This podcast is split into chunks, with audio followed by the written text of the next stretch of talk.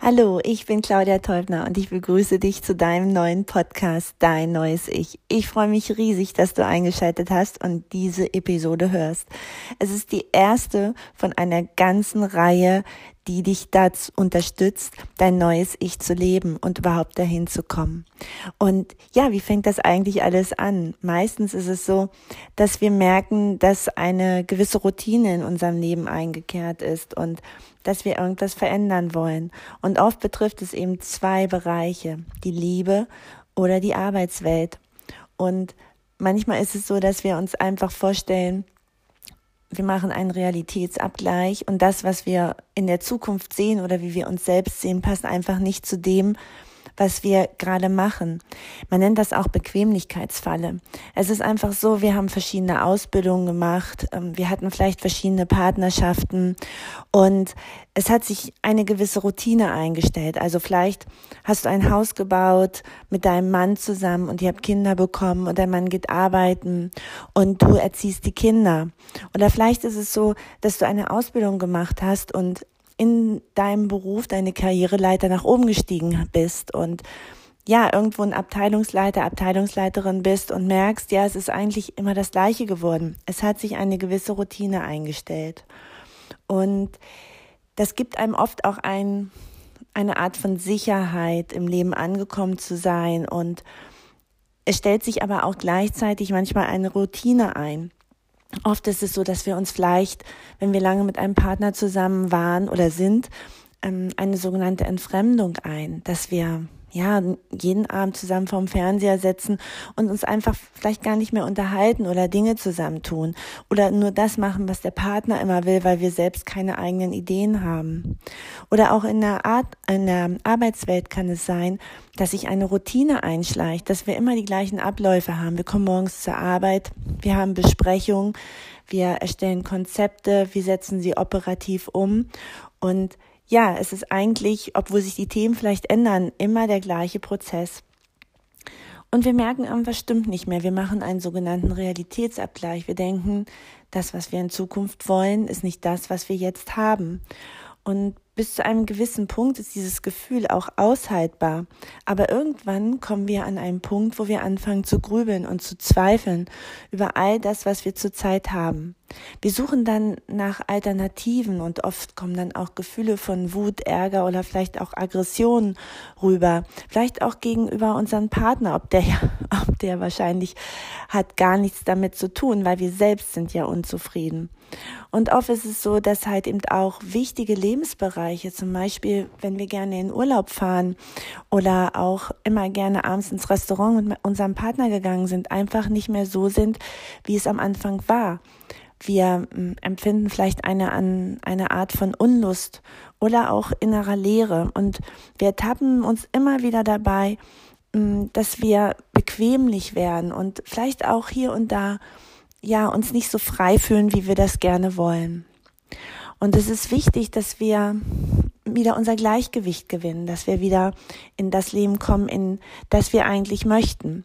Und ja, es kann aber sein, dass sich diese dieses Ungleichgewicht, was sich eingestellt hat, dass das auch zu negativen Gefühlen und zu negativen Gedanken führt und dann auch gleich zu einer Art ähm, von Furcht und ähm, ja, eine vielleicht eine innere Unruhe hervorbringt. Und das ist oft auch Begleitung von Ängsten, nämlich, dass wir Angst haben vor Veränderungen und dass wir unsere ganzen, ja, negativen Emotionen, die vielleicht hochkommen, dass wir das auch in einem Streit ausarten lassen mit unserem Partner oder halt eben Trennungsgedanken haben. Aber oft bleiben wir genau da, wo wir eigentlich sind. Wir bleiben in dieser Partnerschaft gefangen, obwohl wir da eigentlich raus wollen. Aber es ist ja eine Art Gewohnheit da, vielleicht auch eine Art Abhängigkeit. Und genauso ist es natürlich auch im Beruf dass wir sind natürlich abgesichert durch den Beruf. Wir bekommen monatlich unser Gehalt und vielleicht eine, eine Selbstständigkeit ist uns zu unsicher. Und so bleiben wir in dieser Art von Bequemlichkeitsfalle, weil es eben einfach gemütlicher ist. Und es ist eben alles das, was wir kennen. Und das ist auch manchmal gut, wenn wir nicht unzufrieden sind.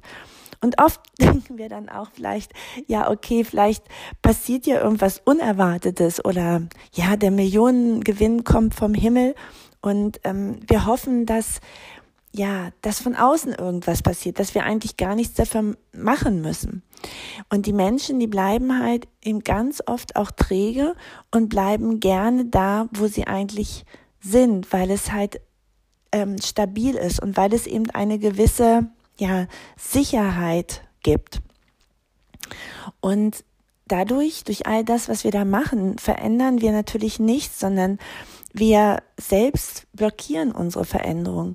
Manchmal ist es auch so, dass wir uns in Fantasie und Tagträume verlieren, dass wir immer denken, oh Mensch, es könnte alles viel schöner und besser sein.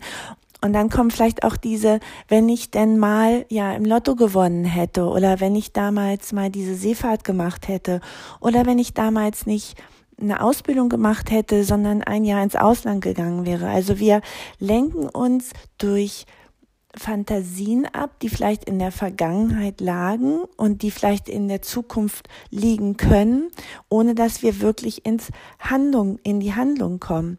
Wir, oft ist es auch so, dass wir uns ablenken von diesem unguten Gefühl, ähm, das eigentlich schon anzeigt, es muss eine Veränderung her. Und ja, wodurch lenken wir uns ab? Manche durch übermäßiges Zigarettenrauchen, vielleicht aber auch durch Alkohol, vielleicht durch ja, immer wieder weggehen, neue Partys, also gar nicht zur Ruhe kommen, weil man muss natürlich an der Stelle auch nicht das Gefühl fühlen, dieses ungute Gefühl, was wir haben, dass es nicht mehr stimmt, so wie es gerade ist. Manche machen auch un unglaublich viel Sport oder kombinieren Sport mit Trinken und vermeiden dadurch dieses Gefühl, was da ist, zu fühlen. Und es ist ganz, ganz wichtig, dass wir uns das klar machen, dass wenn wir durch die Sachen, durch die wir uns ablenken, auch vielleicht eine, Teil von, eine, eine Art von Überforderung fühlen, dass wir etwas verändern möchten. Das muss uns erstmal ganz, ganz klar sein.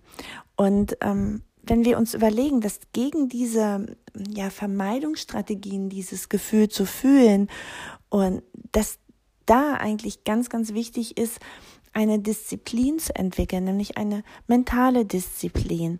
Und es geht nämlich darum, dass wir mh, mm, versuchen, diese Situation kritisch zu beleuchten, erstmal einen Ist-Zustand herzuführen, selbstkritisch auch zu urteilen, was mache ich hier denn eigentlich gerade? Ich trinke viel zu viel Alkohol, ich lenke mich dauernd ab durch Sport, durch Aktivitäten, durch Treffen mit Freunden, durch Partys etc. Und dass wir dann anfangen, darüber wirklich auch zu urteilen, also zu sagen, so geht es nicht und anfangen zu planen und dann auch entscheiden, eine Veränderung herbeizuführen. Ganz wichtig ist bei dieser Disziplin, die wir an den Tag legen sollten, dass wir einen kritischen Rückblick machen. Oft wissen wir nämlich gar nicht, was hat uns überhaupt in diese Situation gebracht. Was hat uns dazu gebracht, dass wir merken, dass es nicht mehr so ist, wie es mal war und dass ich es gerne anders haben möchte, als es ist. Es gibt ganz oft Leitthemen oder auch Leitmotive, die, ähm, die dazu geführt haben, dass ich genau in diese Falle jetzt getappt bin, dass ich genau diese Gefühle fühle. Und es ist wichtig, sich das klar zu machen, mm, ja, warum bin ich denn überhaupt dahin gekommen? Und es ist auch mh, mm, wesentlich, dass wir uns das aufschreiben, dass wir also wirklich eine Selbstbefragung durch, durchführen, ohne dass wir die Schuld vielleicht unserem Partner zuschieben, ohne dass, die, dass wir die Schuld unserer Arbeitsstelle zuführen, sondern dass wir wirklich selbstkritisch überlegen, was hat eigentlich dazu geführt? War ich vielleicht irgendwo passiv, dass ich mich überhaupt nicht verändern wollte? Oder habe ich irgendwo ganz starke Schwächen gezeigt und habe ich, ähm, ja, habe ich vielleicht an gewissen Stellen einfach nicht agiert und für mich keine ganz klare Entscheidung getroffen, sondern bin irgendwie mit dem Fluss der Zeit mitgeschwommen. Oder weil es vielleicht alle so machen, ja, weil jeder eine Ausbildung gemacht hat, weil jeder geheiratet hat, weil jeder ein Haus gebaut hat und diese, hm, selbstkritische Beurteilung, also dieses nochmal überlegen, wie bin ich überhaupt in diese Situation gekommen, die generiert praktisch wie von selbst eine sogenannte Vorwärtsstrategie. Also wir können uns dann überlegen, was kann ich denn als nächstes machen? Welchen kleinen Weg kann ich gehen, um meine Realität im Jetzt zu verändern? Und es ist auch immer wichtig, sich zu überlegen, was ist denn der erste kleine Schritt? Oft habe ich auch gehört, auch in meinen Coachings, dass natürlich ganz oft Menschen auch zu mir kommen, die denken, so wie das Leben ganz in der Gänze ist, passt es überhaupt nicht mehr, ja? Also mein Job gefällt mir nicht und mein mein Partner, das passt auch nicht mehr und mir tut mein Körper überall weh und ähm, ja, ich wohne eigentlich noch mit meiner Mutter zusammen und komme da nicht raus und alles soll geändert werden. Dabei ist das gar nicht so wichtig, sondern wenn wir diese selbstkritische Beurteilung von uns selbst machen, dann merken wir sofort, wo wir anfangen. Weil das Erste, was uns einfällt, wenn wir zurückblicken und wenn wir selbstkritisch gucken, das ist das Erste, dann ist das das Erste, was uns einfällt, auch meistens das, was wir als erstes verändern sollten. Und es ist auch wichtig, wenn man Personen hat, von denen man sich trennen will, dass man mit denen erstmal ins Gespräch kommt und mm, dem, ihm oder ihr einfach auch sagt, es ist ähm, irgendwas nicht in Ordnung und das gefällt mir nicht. Und ähm, an der und der Stelle habe ich plötzlich gemerkt, dass die Situation, wie wir hier leben, einfach nicht mehr gut für mich ist. Es ist auch wichtig, die Personen, die einen wichtig sind, auch abzuholen und in diese selbstkritische Befragung auch mit einzubinden. Man hat ja nur dieses eine Leben und es ist wichtig, dass man auch immer wieder neue Entscheidungen trifft. Manchmal ist es auch so, dass ein, ein Lebensabschnitt einfach zu Ende ist, dass wir eben zwei Kinder bekommen haben, auch geheiratet haben, ein Haus haben und uns ja irgendwie einen ganz tollen Lebensstil erschaffen haben, aber dann merkt man, die Kinder werden groß und dann geht dieser Lebensschnitt, dieses familiäre Leben, was wir bisher gelebt haben, einfach zu Ende. Und da können wir auch eben zusammen mit unserem Partner gucken, das ist nicht mehr das, was ich möchte. Und was könnte der nächste Schritt sein? Also was, nach was sehne ich mich, ja? Welches Gefühl steckt dahinter und wie kann ich dieses Gefühl befriedigen? Beispielsweise, wenn ich das Gefühl habe, ich fühle mich nicht mehr frei genug, einfach deswegen, weil ich jahrelang meine Kinder erzogen habe oder weil ich jahrelang in diesem einzigen Job feststecke, dann spüre ich vielleicht so eine Art von ähm, Freiheit, die ich bisher nicht hatte. Und dann ist es wichtig, sich zu überlegen, was bedeutet denn diese Freiheit für mich? Bedeutet das, dass ich mich von meinem Partner trenne oder bedeutet das, dass ich mit meinem Partner zusammen diese Art von Freiheit, die ich fühle, auslebe. Und dann darf ich gucken, wie ich mit ihm zusammen oder eben auch alleine diese Freiheit leben kann. Vielleicht bedeutet das einfach nur, dass ich zweimal in der Woche zum Yoga gehe oder ein Musikinstrument spielen lerne oder auch eine Sprache lerne, mit anderen Menschen zusammen bin. Vielleicht bedeutet das Freiheit.